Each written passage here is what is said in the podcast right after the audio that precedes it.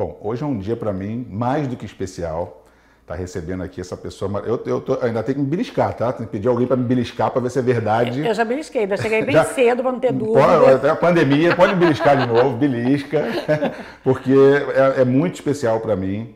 Você foi tudo, né? Modelo, é, musa da seleção, que você vai contar daqui a pouco, é, empresária, ativista, tudo. Luísa Bruneto, eu estou muito feliz de você estar aqui, tá? Obrigado por você ter vindo, porque assim, quando eu comecei esse programa, Sempre que você começa um negócio novo, você faz uma lista de pessoas que você queria um dia, sonha entrevistar. O teu, teu nome estava na minha lista. Ah, foi bom saber, né?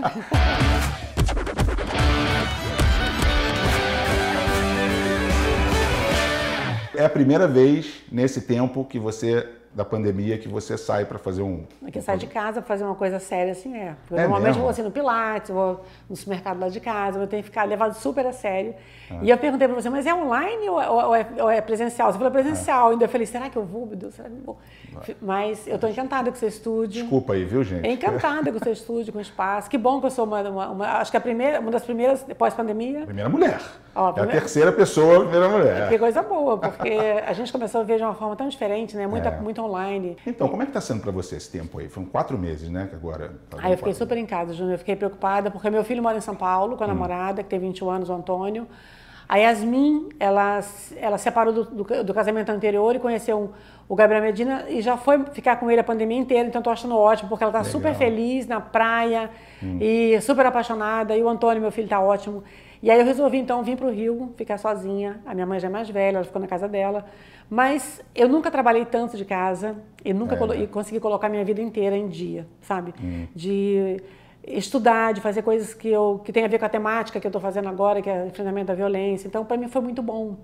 Assim, eu não posso nem, nem reclamar da, da, da, pandemia. Eu me solidarizo demais assim, com, a, com as pessoas que perderam família, hum. é, o desemprego e todas essas coisas que que aconteceram por conta da pandemia, mas eu tive o privilégio de ter uma qualidade de vida é. né, nessa pandemia. Acho que poucas pessoas tiveram, né? Porque é uma infelicidade que isso aconteceu por conta de que foi no mundo inteiro que aconteceu isso. Foi.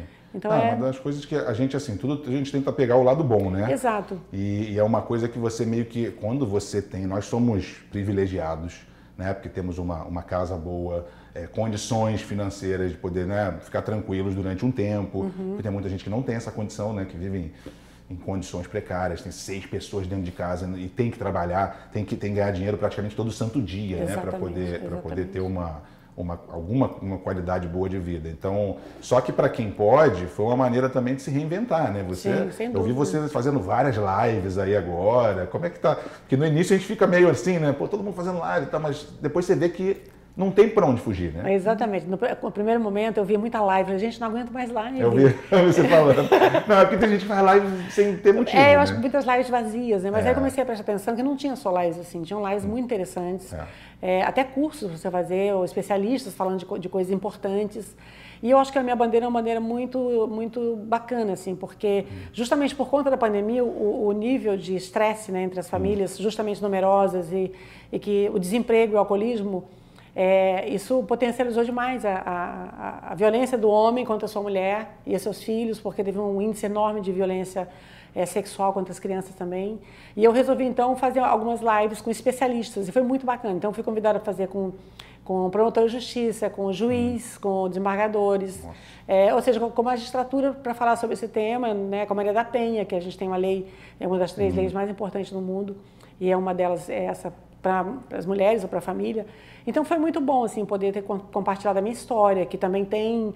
É, é, eu, eu, sofri um abuso sexual com, com 13 anos de idade, então poder hum. falar disso abertamente, falar da violência que eu sofri também. Hum. E contar para as mulheres que a violência é democrática, né? ela, ela comete mulheres é. do mundo inteiro e que a gente tem que falar disso, tem que desmistificar, porque antigamente era um tabu falar sobre isso. É. Então as lives, eu acho que eu tenho, eu tenho gostado assim, da, da, das lives que eu tenho feito. Lógico, não agrada todo mundo porque os homens acham mimimi, não aguento mais esse assunto, mas não importa. Eu acho que a gente tem que falar principalmente para os jovens. Né? Eu tenho filhos, você também. É.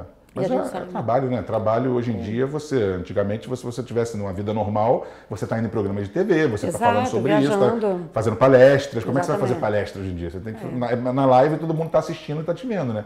Nós, eu acho que isso escancarou muita coisa que a gente vai falar daqui a pouco, mas antes de falar disso, primeiro eu tenho que falar da, um pouco da tua vida pelo seguinte. Antes, eu ia, eu ia começar falando da tua, da, tua vida e carreira de modelo, como você me contou o negócio de musa da seleção aqui antes de gente começar.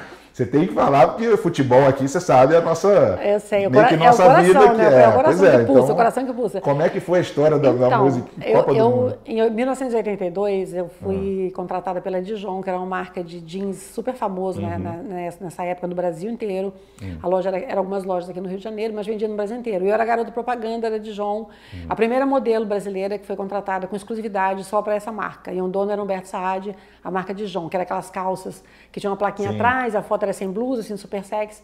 E... Isso foi em 82 mesmo. 82, exatamente. No ano da Copa. É, exatamente. Ah. E aí, a Playboy, eu já tinha pousado nua para a revista Playboy. Ah. É, anteriormente, a Playboy fez uma pesquisa para encontrar uma, uma madrinha para a seleção brasileira. Hum. É, entre os seus internautas, as mulheres que haviam pousado, ou as mulheres de televisão que tinha exuberância, enfim, que pudesse ser aquele, aquele corpo bonito, ah. né, que pudesse, enfim, é, arrancar os olhos, os ombros para poder fazer uma playboy, aquelas coisas. Hum. E aí eu acabei é, sendo... sendo Ganhou disparado.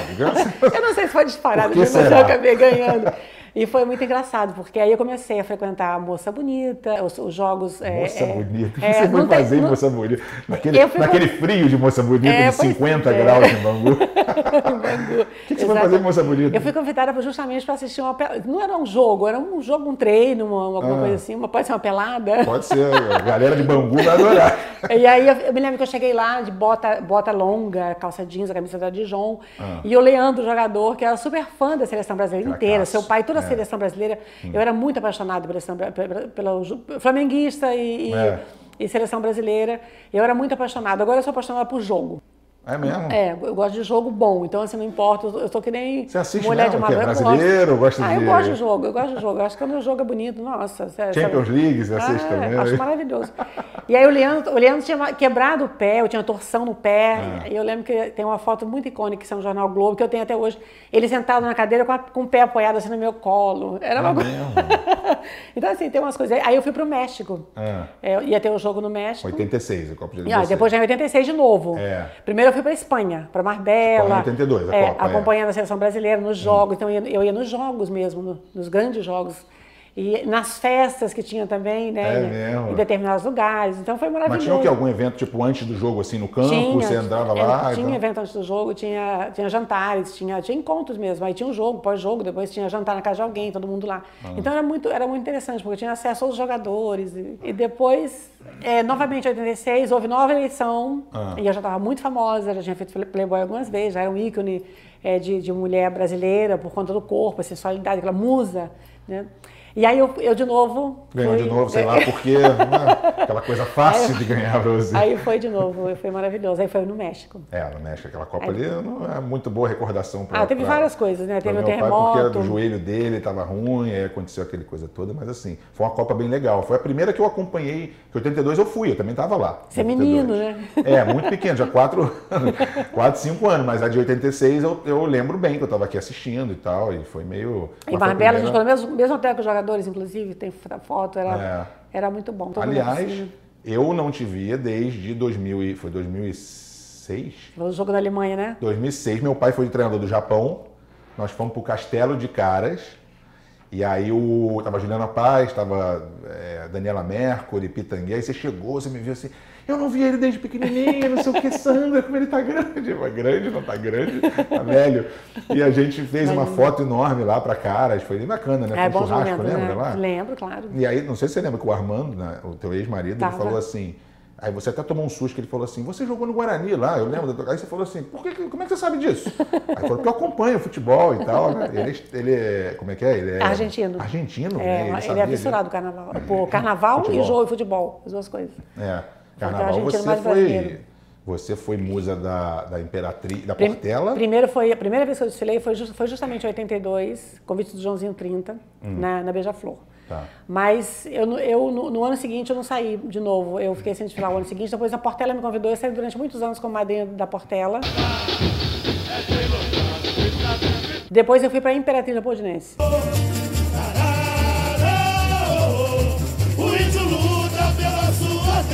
Parecendo jogador de futebol, né? Trocando de. Não, mas é que, é que o carnaval ficou assim, né? É, Contratar ficou, peso de ouro. É, tá. era complicado. Então, assim, eu, eu achei que tá. Que Portela é uma escola que eu sou apaixonada. Aliás, Carnaval e Portela, para mim, carnaval e jogo de futebol, eu acho que quando, é. Ele, quando é lindo, você não tem como não é. gostar, gente.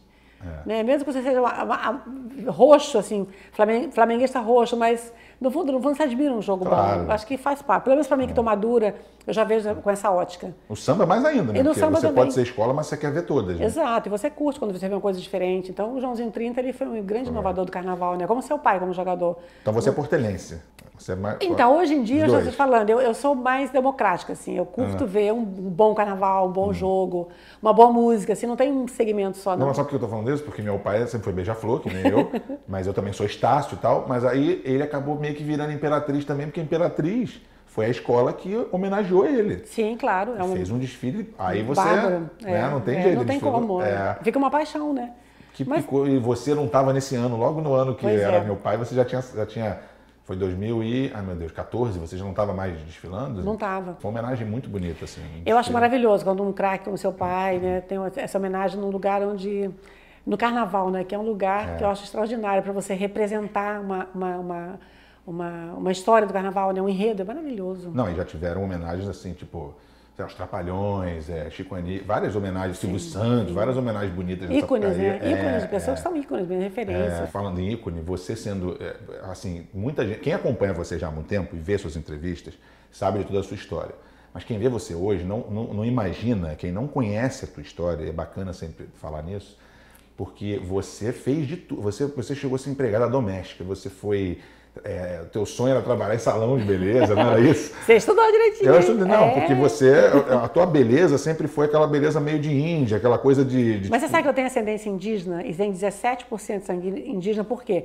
O meu pai é cearense, mas a, a, a bisavó do meu pai ela era indígena do Amazonas, ela era indígena de, Caramba, mesmo. mesmo. E aí é, é, o, é, o filho dele é, saiu de, tri, hum. de tribo indígena mesmo. E, foi, e aí uma, parte da família foi para o Ceará. Ah. Então meu pai é cearense. Mas o meu pai ele faleceu por causa de alcoolismo, problemas que a gente teve quando a infância é terrível, a gente pode contar um pouquinho, porque eu acho sim, que é importante. Sim.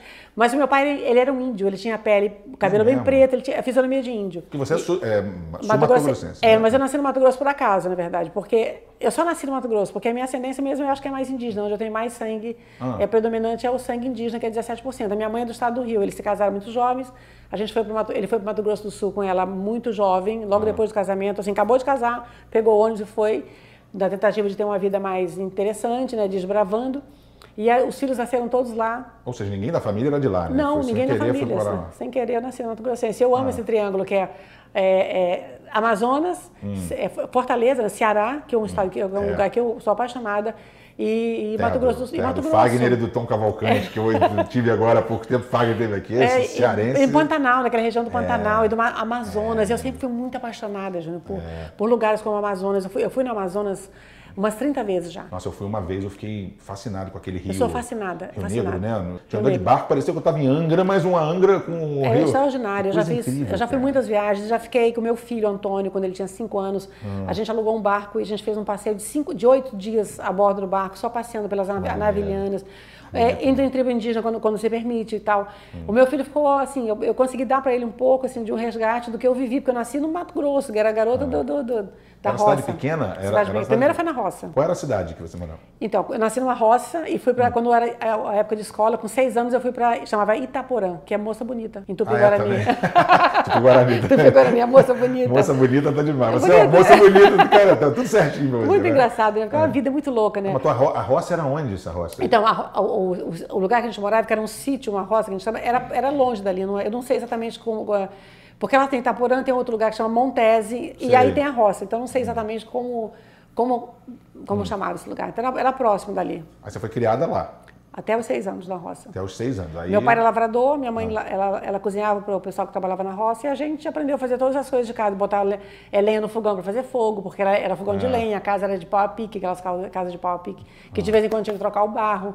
Foi uma vida muito orgânica. A gente tinha horta, galinha, enfim, tudo que você possa imaginar de, de animal. Imagino. E tudo que plantava comia. Ah. O meu pai só comprava tecido para a gente fazer vestido, que era ele comprava tipo é, 40 metros do mesmo tecido para fazer tudo, roupa para todo mundo igual. E era uhum. engraçado que ia para a igreja, quando eu ia para a cidade de carroça, tinha que botar o cavalo, né? colocar a carroça, a gente ia para para Itaporã, na cidade mais próxima, para ir à igreja. Ou... Deixa eu abrir um parênteses, mas nisso que você está falando, é engraçado como a gente ouve as histórias eu sou, sou, muito, eu sou um, um, pouco mais novo, mas Bem assim, mais. não, mas nem tanto, não parece. mas assim, é, a gente ouve essas histórias, a maneira como a gente vivia. Hoje a gente se preocupa tanto com com tudo, né? Conforto. né? Com vírus, com não sei o que. Não, é, não, eu tô falando mais de. Ah, porque de... essa coisa de nascer na, na roça, ser criado e não ter preocupação com, com o chão, com tanta coisa que a gente fazia. Hoje a gente se preocupa tanto com, com os filhos e tal. Será o que, que aconteceu, né? Parece que antigamente a, é, a, a tua imunidade parece que o nosso corpo ficava mais bem preparado, eu, eu não acho. sei o que, que, é, né? Não sei se a globalização também trouxe muitos produtos industrializados, Pode sabe? Ser, acho né? que é isso também. Né? A gente adora viajar, eu amo o Japão, você gosta, a gente é. viaja pelo mundo inteiro. É. E a gente gosta de experimentar também comidas é, de, outros, de outros lugares, mas é, eu, eu acho que a globalização ela teve um pouco de culpa assim, de, de, de muitas coisas, né? esse, esse intercâmbio né? de não só de informação, de comidas, de doenças, de tudo é, foi por conta disso. Mas também no, no, no, Mato Grosso, minha mãe perdeu dois filhos porque não conseguiu chegar uhum. é, até uma penicilina, até uma, sabe, um antibiótico, ah, porque, entendeu? Remédio. Porque não tinha remédio. Então, assim, tem os dois lados, né? Sempre a, a, globalização ela traz o que é bom porque você tem acesso uhum. a tudo. O que me deixa triste com a globalização é, por exemplo, uhum. é, eu, eu, acho que a Itália tem que preservar o que a Itália, o que a Itália tem de bom. Então, às vezes, tem muita influência americana. Né? O Japão também tem uma influência americana enorme. O Brasil também é assim, né? O Brasil também. Então, assim, o que, o que me dá pena é que descaracteriza um pouco, assim, da originalidade do país próprio, é. sabe? Ok, tem, mas tem uma interferência. É, eu, vejo, eu amo os Estados Unidos, estou sempre lá e estamos assim, claro. assim, pô... Quando eu vejo a loja, tá escrito open, você fala, pô, que open? Tá aberto, meu Deus. Bota no normal, né? Você deve receber esses, esses WhatsApps que, Sim, que o claro. pessoal bota de Tipo assim, ah, é lata. Hoje em dia você não pode beber na lata. Uhum. A gente fala, pô, nós bebemos na lata a vida, a vida inteira. inteira é. Agora tenho medo de morrer com um negócio Sim, na lata. Sabe essas coisas? É, você é. deve receber isso. Sim, com certeza, com certeza. Antigamente a gente fazia isso. Naturalmente. Eu, eu, eu, saí do Mato Grosso, vim para o subúrbio do Rio de Janeiro, uma favela vertical. É, que, quando eu trabalhei como, como empregada doméstica, eu tinha 12 anos de idade, eu tinha chegado do Mato Grosso, bem caipira, falando aqueles Zé. Por que, que Rio? O que, que aconteceu? Porque meu pai começou a beber, ele se tornou alcoólatra hum. e começou a agredir minha mãe fisicamente. Mas ele Nossa. andava com arma, ele andava com arma e quando ele chegava bêbado. eu me lembro que eu ficava sempre na, na, na, na esquina para ver como é que ele vinha o estado dele, não tinha carro, né? Ele vinha, quando ele vinha cambaleando, eu já voltava para casa com o coração na mão e falava, mãe, ele tá bêbado. E aí ele tirava a arma e ele, e ele, ele tinha muito ciúme da minha mãe. E ele apontava para minha mãe assim e dava um tiro aqui na parede. Cansei de ver. Quer dizer, você já tem a casa um histórico tinha, é, brabo de família. A gente tinha animais de estimação, quando ele estava muito bravo, ele matava na nossa frente, assim, animais de estimação. Então, assim, foi muito pesado. Só que a gente não falava disso, não existia essa nomenclatura tipo violência contra a mulher, o abuso Nem contra... podia, né? Você tinha é, até medo de falar. É porque o homem, era dono, o homem era basicamente dono da mulher, e ela tinha que ah. obedecer, e ele tinha que se submeter a tudo que ele fazia. Ah. Acho que a gente melhorou muito nesse quesito, mas ainda tem. Mas ele era sempre quando era bêbado, sempre quando estava bêbado. É, quando ele, quando ele não estava bêbado, ele era maravilhoso. Ele era um pai amoroso, ele era um que pai super querido, ele era um pai que cozinhava, ele era muito presente, assim, ele era hum. outra pessoa, mas o álcool, ele jogava e bebia. Eu acho que, vendo hoje em dia, eu acho que meu pai tinha problemas psicológicos, evidentemente, ele tinha algum distúrbio uhum. é, que não foi tratado, porque também não se falava nisso, né? O homem, quando bebia, porque é sem vergonha. É. Ai, é mulherengo. Então, assim, tinha uma, era taxado de vagabundo. Teve um psicólogo que veio aqui no meu programa, o doutor Albini, eu, eu, perguntei sobre isso, porque o negócio de doença do século, que é depressão, uhum. estresse, ele falou assim, não, não, sempre teve, sempre teve. a vida inteira. Só, só que, que, diagnosticou há pouco tempo. É, né? não é que hoje as pessoas falam mais disso, é, né? Mas você disso. vê, uma, um caso que nem o do seu pai, ele devia ter algum, né? Algum... Sim, frustrações também da vida, porque tem aquele... Pressão interna é de tudo, coisa, né? né? Então, assim, hoje eu vejo assim, meu pai como uma vítima, sabe? E, e, ele, e quando eu...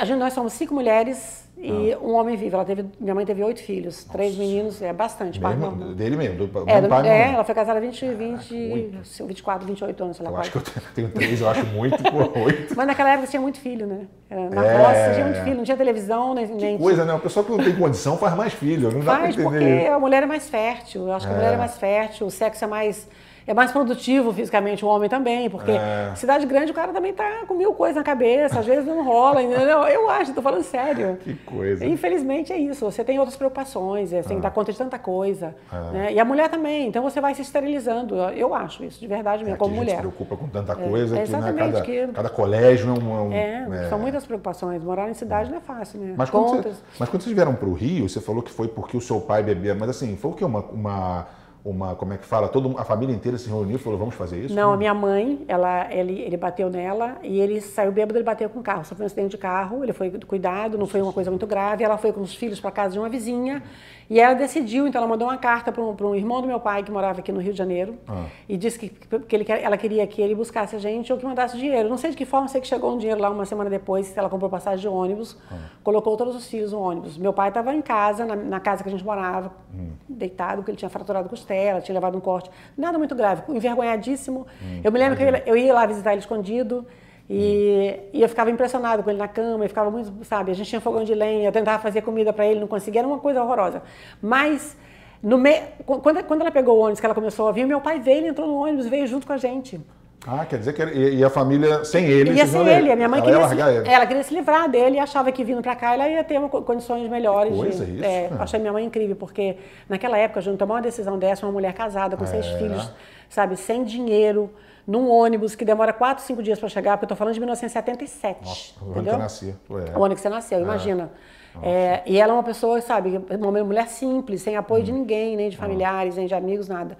Então minha mãe é minha assim, ela é a minha grande é, impulsionadora da mulher que me tornei. Forte, guerreira, sabe, sempre. É. E quando a gente chegou aqui no, no Mas ele no... se arrependia, assim, tipo assim... Super, ou, nossa. Ele ficava meio... Ou não lembrava de alguma coisa? Lembrava assim, e se envergonhava, ele chorava, ele passava a semana ótima, tentava ficar sem beber um tempo, mas aí tem a recaída porque é uma doença que tem que ser tratada. É. Hoje eu vejo nitidamente. Eu ficava muito brava com ele, eu falava com ele, porque meu pai me, me, me criou como menino. Ah. No Mato Grosso ele me dava assim, vai trocar aquela promissória, leva um bilhete para um amigo. Fazia de tudo. É, eu era, faz tudo dele. Então, assim, hum. tinha um, um, um, Eu me sentia muito importante, porque no final ele me dava uma moedinha, me dava um dinheirinho. Ah, eu achava que essa conexão minha com ele era maravilhosa. A minha ligação ah. sempre foi muito forte com meu pai.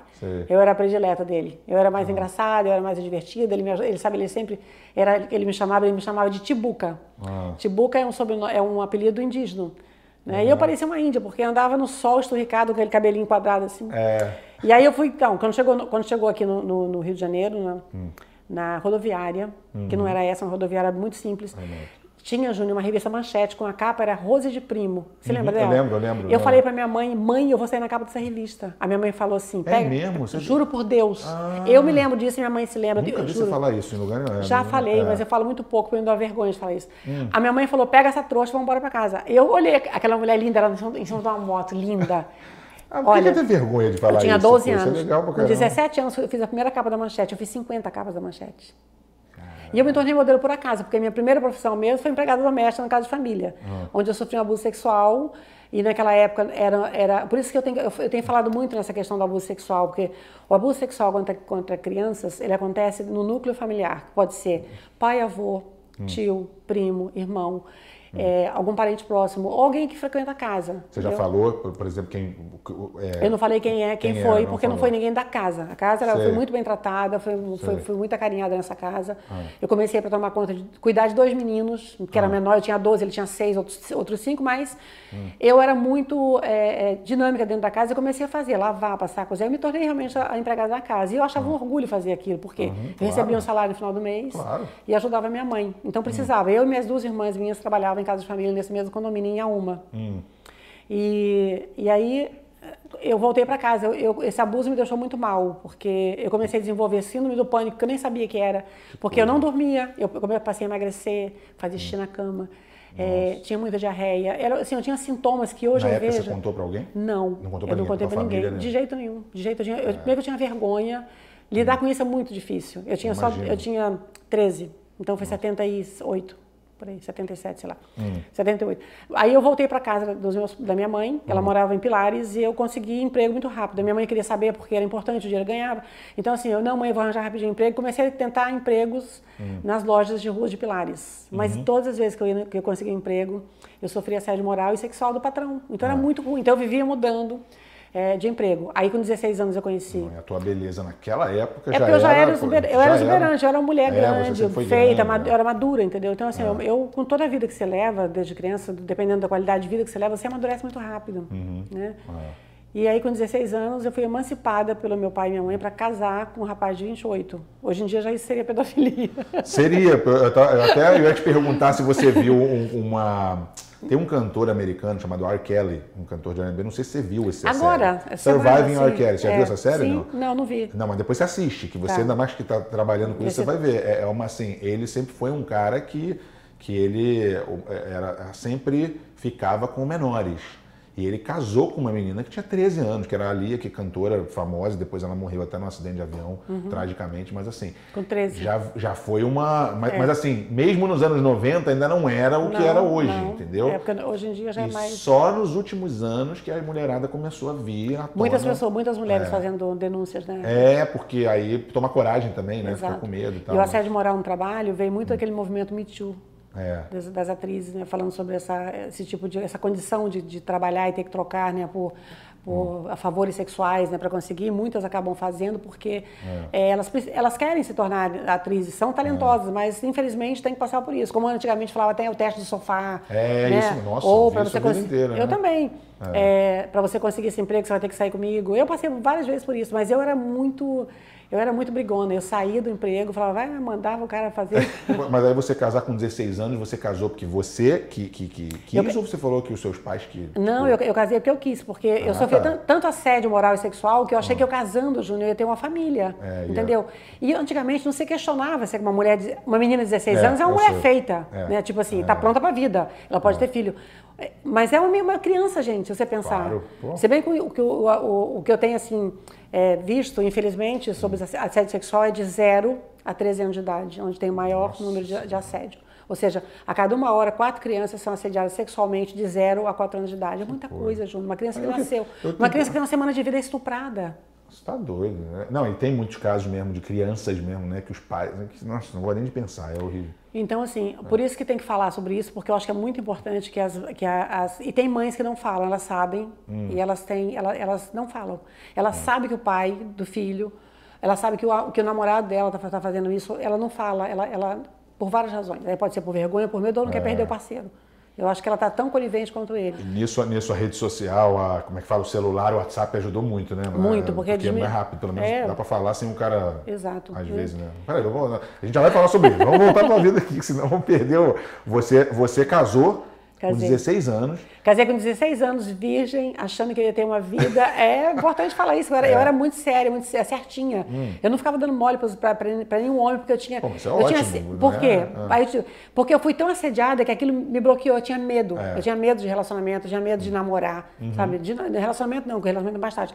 Mas de namorar. Então, quando eu vi um menino que eu achava interessante, eu já passava para outra coisa, porque é. isso machucou naquela época. Hoje em dia não é mais assim, porque as mulheres, lógico, elas evoluíram, já não, não pensam dessa forma. Mas é que a tua cabeça também, né? Você, a minha cabeça. Você não não gostava. É. Porque tem muitas meninas que, para conseguir as coisas no trabalho, Sim. não só aceitavam, como né, até procura, né? Às vezes até procura fazer isso, não assim, tipo, para conseguir um trabalho, às vezes, as meninas, não, às vezes você, você devia ter problema com alguma menina e falar assim, pô, você vai fazer isso mesmo? Tal, e a menina fala assim, não, mas é que eu preciso tal. Não ah, tinha sim, isso? Tinha. Tem, infelizmente tem isso, lógico tem, né? tem. Tinha e tem também ainda, né? É. Se bem que hoje em dia tem uma conscientização maior, então as meninas já sabem que elas são profissionais, né, elas querem um trabalho, um emprego e você não precisa. Tem mais respeito é, próprio. É, exatamente, também, né? exatamente, que não precisa. Né? Se você, hum. se o cara te assediar demais, você faz uma denúncia, que é um hum. crime, e você procura outra coisa fazer. Então, isso é uma forma de educar os homens também que fazem isso e as hum. meninas se protegerem também, porque você não é uma moeda de troca. É. Né? Você tem um emprego, tem que transar com esse homem, é fazer uma carícia, participar de, de, de, sabe? Eu acho um absurdo, enfim. Mas, Bom, assim. Aí Casou. Eu casei com 16 anos e eu é. queria ser cabeleireira. Meu sonho era ser cabeleireira, porque eu achava que um salão de cabelo, eu sempre tinha um salão pertinho da minha casa, mas era bem ah. simples, eu era apaixonada ah. pelo cheiro do salão, aquelas mulheres lindas. E aí eu consegui, é, depois que eu casei, meu, o meu primeiro marido, ele era, ele era campeão brasileiro de motocross, de ah. família de classe média alta, ele morava na Veira Soto, e eu uhum. morava no subúrbio do Rio de Janeiro, numa casa do lado da linha do trem, uhum. que quando o trem passava, a casa balançava. balançava. Essa é ótima. E ele, ele morava falou, na Veira Soto. Já tô vendo que o negócio vai ser, vai sacudir. Vai sacudir. E aí esse cara, eu conheci ele no posto de gasolina, que meu pai trabalhava como garçom. Eu tinha passado uma tarde para pegar um dinheiro para comprar gás, que tinha acabado. Ele me viu. E eu fui para a escola nesse mesmo dia, uma escola pública à noite, eu estudava de noite. E quando eu chego de noite, esse cara está sentado na sala da minha casa. E eu fiquei muito constrangida, Gente. porque Foi assim, muito rápido. Corajoso. Eu vi ele lá, eu vi, achei um moço bonito, hum. ele tinha um passado ano, branco, bronzeado, ele tinha uma casa em Búzios, assim, um homem muito bonito. Ah. Eu vi, mas o meu pai falou assim, é filho do meu, filho do meu patrão. Para ah. mim, e nada é a mesma coisa. Só que ele perguntou a mesma coisa do meu pai, quem é minha, essa moça? Ele falou, minha filha. Ah. ah, é uma moça bonita. Ele falou, ah, eu posso tomar um café com o senhor lá? E foi tomar um café. eu só sei que eu entrei pela porta da sala com vergonha, ah. e eu já entrei pro quarto, fechei a porta, eu não saí mais. No outro dia ele foi de novo na minha casa, que ele queria me conhecer melhor. E meu pai, Luísa, dá uma chance pro moço. Meu pai. meu pai me conta como é que era com, meu, com o sogro dele, o meu avô, que, e eu ficava assim, é para portão, é. aí tinha que dar a mão aí se o não, pai visse, não podia, não sei o quê. Imagina com 16 anos. 16 anos, meu pai ficava vigiando, né? então era muito incômodo né, para mim Nossa. saber que era meu E eu era muito caipira, era muito simples, né? eu tinha vergonha hum. de falar e tal, aquela coisa. E ele quando... é o que deu seu sobrenome, né? Brunet? Foi. Quatro meses depois, meu pai chegou bêbado e falou assim para ele, quais são as suas intenções com a minha filha? Bêbado? Bêbado. Aí eu já fiquei com tanta vergonha. E aí esse meu primeiro marido, ele, ele falou, eu vou, eu vou casar com ela. Eu vou, quatro meses, mas ele nem me perguntou se eu queria casar, mas eu falei que ótimo, vou casar porque eu acho que é uma forma também de eu começar a minha vida. Então é. foi muito, muito rápido. Nossa. Eu fui conhecer a família do meu marido, eles não me trataram bem, porque eles sabiam que eu era do, do, subúrbio, que eu era uma menina pobre, que eu não tinha ah. sobrenome, tudo isso, mas tudo bem, sem problemas, porque no meu casamento não foi ninguém. Eu casei só no civil, porque não ia rolar na igreja, porque não ia ninguém. não ia a família dele, é, entendeu? Entendi. Então a gente resolveu é. casar no civil, hum. não foi ninguém da família dele, foi só a minha família e um, um testemunho dele, ok. Hum. Mas eu, eu, o, meu, o meu emprego de cabeleireiro, que era, que era aqui perto de Ipanema. Hum. No arpoador, um salão ali. Eu ia varrer, eu ia fazer essas coisas, tipo, ajudante, para ficar olhando e fazer um curso e quero ser dona de um cabeleireiro um dia. Uhum. Eu, eu, eu, comecei a trabalhar com modelo por acaso, porque eu nunca tinha pensado em ser modelo. Apesar de ter lá atrás falado é que era sair falar, da revista. da revista. Não, nem é. lembrava disso. Isso, ah. Quer dizer, eu não, não associei isso. Foi a, impulso, é, na hora, é. você falou. E aí, eu, justamente, o meu ex-marido, o meu primeiro marido, que me deu o nome de Brunet, ele era amigo de, uma, de um modelo muito conhecido na época, chamado Luiz Orlando, e ele hum. sabia que eu curtia Rosa de Prima. Ele falou: Olha, eu vou fotografar no, no Estúdio da Manchete. Oh. E eu queria, você não quer conhecer a Rosa de Prima? E eu fui no Estúdio da Manchete conhecer a Rosa de Prima. Aí tinha um oh. fotógrafo que fazia book de modelo naquela época e ficou insistindo hum. muito que eu poderia dar para modelo. É. E eu falei que não, que eu tinha eu ia começar a trabalhar no salão de cabeleireiro. Ele insistiu, insistiu. Oh. E eu embasbacada assim com a com arroz de primo, ela posando uhum. maravilhosamente bem. Aí você lembrou da, da, revista que você viu, você falou, opa. Vendo pessoalmente. Aí eu, ele acabou me convencendo de fazer uma foto preta e branca, que uhum. eu amo, são duas fotos. É uma foto com trench coat uhum. e outra foto com maiô, que ele pegou na produção. Ele mesmo pegou essa foto e mandou para o diretor da revista, das revistas da Block, que era desfile, é manchete, chamava Roberto Barreiras, foi meu grande amigo. E ele, assim, quatro dias depois, ele me chamou, me ligou na minha casa e pediu para mim ir lá me conhecer pessoalmente. Eu comecei a trabalhar muito rapidamente.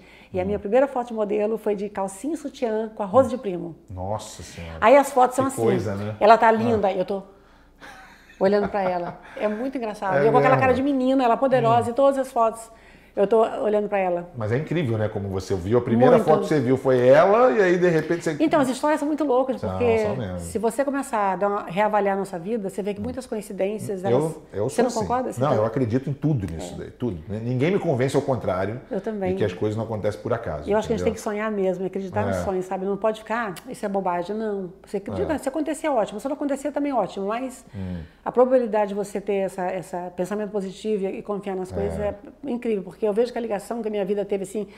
Eu não tinha a menor chance de estar conversando com você aqui. Eu nasci no interior do Mato Grosso, na roça. Tudo, né? Imagina, eu também, se eu não tivesse o Japão, conhecer a Kátia, a nossa amiga aqui, eu tenho que falar da Kátia, porque a Kátia que apresentou. Apresentou, não, nos reconectou. Nos reconectou. Porque Kátia, eu fui para o Japão em novembro, aí vi, ela, eu vi as fotos com você, falei, pô, que legal. A aí ela é me louca. deu o seu, seu número. Que bom, que bom que eu já está aqui, porque eu já sou fã é, da família, ó, é, desde 82, né? Então... E, não, e, e, é o que você falou, é, é, incrível, né? Como, como as coisas, tudo, nada acontece por acaso mesmo. É, uhum. É, destino é uma coisa muito... Muito louca. Muito louca, né? Previsível, mas você não sabe, né? É, na... Mas acho que você tem que ter, assim, aproveitar a oportunidade, ser a melhor possível dentro do que você escolheu fazer, do que você vai se propor a fazer. Aqui eu a gente tem uma muito... coleção daquelas revistas antigas, o que tem de revista que eu lembro que eu comprava manchete, aí tava você lá na frente. é, porque minha mãe tinha aquelas revistas Amiga, é, amiga é, Contigo, fatos, é, e fotos, fatos e fotos. É. Você deve ter saído todas, nova todas, e sim. tal. Como é que para você, aproveitando o gancho, ver essa era digital, porque há pouco tempo atrás, deve ter uns, eu não sei, alguns, uns quatro, três, quatro anos, que eles você cancelaram não, eles cancelaram as revistas, né? ah, né? Fecharam. É, quando tinha revista ainda. Eu, eu sou da era que eu amo revista ainda. Eu também. Louca, minha mãe adorava, mas assim, é, acabaram, né? Acabaram várias, várias revistas. Acabaram. É, migrou totalmente para coisa digital e eu já fiz capa de revista digital, mas nessa, nessa, é, é nesse momento agora que a gente está de quarentena, eu, eu tenho a primeira revista que saí e a última, por exemplo. É. Então eu tenho centenas de revistas, eu comecei a rever tudo, estou amando ver de novo tudo, sabe? Eu vi que você guarda tudo, né? Guardo. Você, eu tenho, história, eu tenho um acervo, um acervo maravilhoso meu, hum. sabe? De roupa dos anos 80, é, de, de, objetos ah, dos anos 80, que era muito interessante. Eu adoro esses anos 80. É, eu, também, eu, sou fã dos anos 80. Eu também. É, anos 80, 90, 2000 vai indo. Mas os anos 80 foi muito Não, especial porque. é o melhor, melhor eu vivi muito, sabe? Era a época que a gente saía era, era muito acessível, né? Você ia na boate, é. você ia no hipopótamo, o Zico tava lá, é. entendeu? Com a Sandra. Aí tava o Pelé, é. aí tava não sei quem, aí tava o Maradona, tava o, o, o, é. Rod Stewart, por exemplo, é. aí tava a Carolina de Moura. Então, assim, era muito louco essa, esse intercâmbio que tinha, né? É. Existia uma, uma, um intercâmbio muito melhor do que eu acho que tem hoje em dia, até por conta da, de segurança, né? Eu acho que para mim foi uma era de olho para tudo, para música, para moda, para esporte. Concordo, concordo. Que bom e, que eu vivi ali. Não, e, não é, é engraçado que você falando isso hoje, a pessoa fala assim, ah, até parece que naquela época você não é, que naquela época você não vai ficar pensando que aquilo dali é uma era de ouro. Você não vai imaginar não, que 20 anos depois não vai ser a mesma coisa. É, não vai. Entendeu? Era uma... Se transforma. Justamente a transformação veio na era digital. A gente vive hoje em dia totalmente absorto é. No celular, no tablet, no computador. Que também, o que virá ainda pela frente, a gente não sabe, Nossa, mas acho que vai vir algo tipo, a gente vai se desintegrar aqui e entregar no Japão. É. Deve ser ruim, né? Eu vi vários modelos na época falando sobre aquelas as revistas que acabaram, falando, nossa, que triste. Uma pena, eu acho uma não pena. É a mesma coisa, né? Mas a geração atual que não viveu aquilo não se importa com isso. Eu sei, porque eles não, eles não viveram. Então Exato. Então, então nem aí. Então, é. eu sou carente de revista. Eu adorava, eu viajava para fora do Brasil, minha mala eu vinha com Vogue, com, com revistas é. de modas, aquelas grandes, pesadas, né? Porque eu queria ver logo que estava lá, porque demorava para sair aqui também, né? Que saía uhum. lá em agosto. Né? De agosto de lá só saía em setembro aqui. Então, quando eu viajava, eu vinha com penca de. de e você não ficou, não foi assim, não foram tantos anos de modelo, né? Na verdade. O pessoal pensa que você ficou 20 anos de modelo. Você foi o quê? Mas foi, sabia? Foi de 17 ah. até 36, mais ou menos. Não, então foi, eu, eu fui uma então das modelos que, que, mais teve vida, vida ativa, ativa não, mesmo, então de fazer tempo, campanha então, publicitária, é. de fazer capas de revistas, de fazer muita entrevista. E eu acho que foi um case muito, muito diferente. A Xuxa foi para apresentadora de televisão, mas eu conseguia sair na capa da Veja, Playboy, nove manchetes, no mesmo mês. No mesmo mês? No mesmo mês. Aí no programa do Chacrinha, da Hebe Camargo, ah. Jô Soares. Então, assim, era, do Chacrinha. Hum. Né? Assim, é, o, a modelo, antigamente, quando ela era conhecida, ela era uma personalidade é. qualificada, é. saía na frente da bateria, aí ia no baile, não sei o quê, a, a frequentava a sociedade carioca e a paulista, que era fechada. É. Então, assim, eu consegui assim, ter um acesso que eu jamais imaginei, justamente se eu voltar para aquela garotinha lá do Mato Grosso. Mas você falou isso, mas você falou que nessa época, você acha que hoje mudou o conceito de, de modelo para isso? Porque você está falando que você tinha várias oportunidades, hoje mudou isso aí? Não, eu acho que naquela época eu quebrei um paradigma, porque não era comum a modelo ah, ter entendi. acesso a, a, tudo isso. Ah. Mas hoje em dia sim tem, porque as modelos são Uber, né? Elas Nossa, são, modelos é. são, são personalidades. Eu acho que a Vitória Secret ela, ela veio para é, levar as mulheres num patamar assim inimaginável, né? é. né? Com aqueles desfiles de deusas. Ai, né? Acabou, não tem mais. E aliás, a parte financeira também, né? Nossa, pois se é. fosse na tua época, já é, também. Muito... Mas eu não ganhava, é verdade, não, quer dizer, não ganhava dinheiro, ganhava mais que as outras, evidente, mas claro, né? hoje em dia você fala em cifras astronômicas. Não, mas né? eu brinco igual meu pai, se meu pai jogasse hoje, fala, Nossa, pô, que ele ganha... tem é. gente que ganha por mês o que ele ganhava em é, três anos, exatamente. Sem exagero. Mas a gente vivia de uma forma muito mais orgânica, muito mais, eu acho que era é. muito mais, realizava mais, você tinha mais autonomia. É. Você não acha? Eu acho. Eu né? acho. Hoje, você, hoje você ganha muito, mas você não tem vida. Você, alguém manda eu é. imagino que seja assim, porque as modelos são assim também. Então, acho é. que o jogador de futebol, o modelo, cantor. É uma, mas é a vida... Você tem que ter um bom, uma pessoa que trabalha para você e ela vai mandar em você, você não vai ter autonomia de escolher o que fazer. E naquela é. época eu acho que a gente tinha. De, provavelmente seu pai deve ter falado, esse, uma jogo, esse jogo eu não vou. É, é uma vida curta. eu não né? jogo com esse aí, não. É, eu sei. Mas, por exemplo, quando você trabalha com o corpo, você depende do corpo. Eu também joguei futebol. Assim, você sabe claro, que uma hora. Sim, não, sim. Tem um entendeu? tempo, né? Tem um tempo. Então é bom você saber, né? Você, você Se sempre foi para esse lado empresarial, isso, você sempre quis fazer isso, né? É, eu tenho. Eu sempre fui muito assim. O fato de ter sido um pobre, né? pobre né, quando era criança e também quando era adolescente. Eu sempre achava que ter uma casa própria era o melhor investimento da minha vida. Então, meu guarda-roupa era desse tamanho, mas eu comprei o primeiro apartamento com 18 anos de idade. Demorei para pagar, mas era super econômica, tinha, é fazia economia, sabe aquelas coisas? Então, assim, uhum. guardava dinheiro, tinha projetos do que fazia aqui e ali. Uhum. Então, eu sempre preferi investir em imóveis. Eu fiz uma parceria de, de licenciamento com a Avon, que é a multinacional. Você, assim como, talvez, eu não sei, a Xuxa, tem algumas que, que vocês já passaram, vocês têm um status já assim, ninguém fala, porque eu falei com a Isadora Ribeiro quando eu vi que tem aquela coisa do. Ela foi um ícone dos anos 80, ícone dos anos 90, já viu? quando começa uma matéria, às ah, vezes sim, ela, sim, eles começam é. a Magda Kotroff, ícone dos anos 80, não sei o quê, Nani Venâncio. Tá. Vocês não, vocês já, já vocês atingiram, acho que um patamar assim muito sabe? Que é maior, pessoas... abrange, é. abrange maior, né? Então eu acho é, que fui também me reinventando, sabe, no, no, ao longo é. da, da, minha história. Eu fui me reinventando. E hoje em dia, eu acho que é o meu melhor momento, porque na maturidade eu consegui é, abraçar uma bandeira que eu já tinha consciência, já fazia é. trabalho voluntário, é, já era embaixadora do Instituto Avon, por exemplo, mas eu consegui é, fazer com que isso se tornasse uma coisa muito importante para mim atualmente. É. é. o que eu, é o que eu tenho trabalhado. Então a vida é feita de transformações. A gente só tem que é. prestar atenção onde é que esse, né, esse deadline para você passar para outra coisa. Não é para ser esquecida, mas é para você se manter viva. Uhum. Né? Viva, porque... E a Xuxa você está tá sempre em contato sempre, com ela ainda, né? Sempre. Você foi, aliás, você foi no Pedro Bial, você contou que vocês faziam as fotos juntos, falou assim, ah, a gente ficava lá na laje, pelada, fazendo, eu falei, Jesus... Até o Pedro Bial falei assim, ai meu Deus. Mas é verdade, a gente fazia uma parceria maravilhosa nos 80, porque ah. Era, a gente fazia todas as campanhas de, de, de calcinha, de lingerie, de maiô, porque tinha um vocês, corpo é, é, diferente, né? As mulheres naquela época eram, tinham que ser magra, alta, era padrão bem europeu. E a gente ah. chegou, né, bronzeada, né, brasileira, e a gente acabou bocanhando todas as Monique campanhas. Evans também. também. Né? E a gente tomava sol na laje, onde ela tinha uma casa em Coroa Grande, pelada na laje, botava sal na água, passava no corpo, era hilário. Nossa, hilário. Mas foi maravilhoso, a gente tinha 19, 18, 19 anos. É, eu tô com 42, eu vejo coisa que a gente fala com 23, que você fala, nossa, não é possível que eu falava isso. Imagina a gente com 18, 16, né? Você deve lembrar assim, falar, nossa, falava cada coisa. Não tem, muda, né? Muda, muda muito. Muda, é, você amadurece, muda. E as lembranças são para isso mesmo, você ri, né? É, agora, quando, quando a Kátia até falou, quando eu é, chamei você lá, eu até brinquei com você que eu lembro que você chegou, porque você foi atriz em algumas novelas, e você fez a Araponga. Ai, que, que a Araponga eles gravavam aqui no, no condomínio do meu pai que o Ari Fontoura, o Ari Fontoura, era o... Era Cristiano Torlone, Ari Fontoura, o Francisco Coco, que era o, que era o Araponga, eu é. chamava Dalila. Me aproximei da Magali. Agora eu tô no bar com Tuca Maia. Tudo bem. Eu volto a ligar depois. E o Ari Fontoura tinha um, um, canhão em casa, era alguma coisa de coronel, sei lá o que, que ele era. E eu lembro que era a novela das oito, eles diziam que era a, era... a primeira novela das nove. Era minissérie. Era, era uma tipo, série. Minissérie, é, que era minissérie, mas era novela, porque era minissérie longa. Tarcísio Meira, né? É, Tarcísio Meira. E quem, quem fez? Dias Gomes. E você não, não, não, não, quis ser atriz assim? Pois é, Júnior, eu, eu, engraçado, eu tive tanta oportunidade de televisão, fui convidada para trabalhar com a Fernanda Montenegro, não chamava Mapa da Mina, a primeira novela eu que lembro. eu fiz. É, era, ela era uma cambala, ela era cambalacheira. E é. eu era uma modelo. Eu, e tinha um pouco da minha história, porque ela era Nadir, que chamava Nadir. Hum. E eu vendia coisinhas numa, numa lojinha e, e, ela queria que fosse modelo. Na verdade, hum. queria ganhar dinheiro em cima de mim, era muito engraçado. É. E eu me transformei em modelo, uma maravilhosa. Então. Depois, houve, houve várias vezes que eu participei de novela, mas eu, eu nunca fui muito dedicada à carreira de atriz, porque eu acho que não era para ser, sabe? Porque é. as oportunidades que eu tive... E com cada é, pessoa, né? Nossa, Fernando Montenegro, Tarcísio Fernando Montenegro, com, com, com, na, no, na novela Anjo Mal. Ah é, com Mauro, Mauro Mendonça, que era meu marido, um super ator. Sim, sim, né? Nunca me diverti tanto na novela, que ele adorava dar, sardinha na bunda da gente. Sabe que é sardinha? Ah, é? Ele dava muita sardinha na bunda da gente, era uma loucura. Que já era sério isso, mas a gente achava.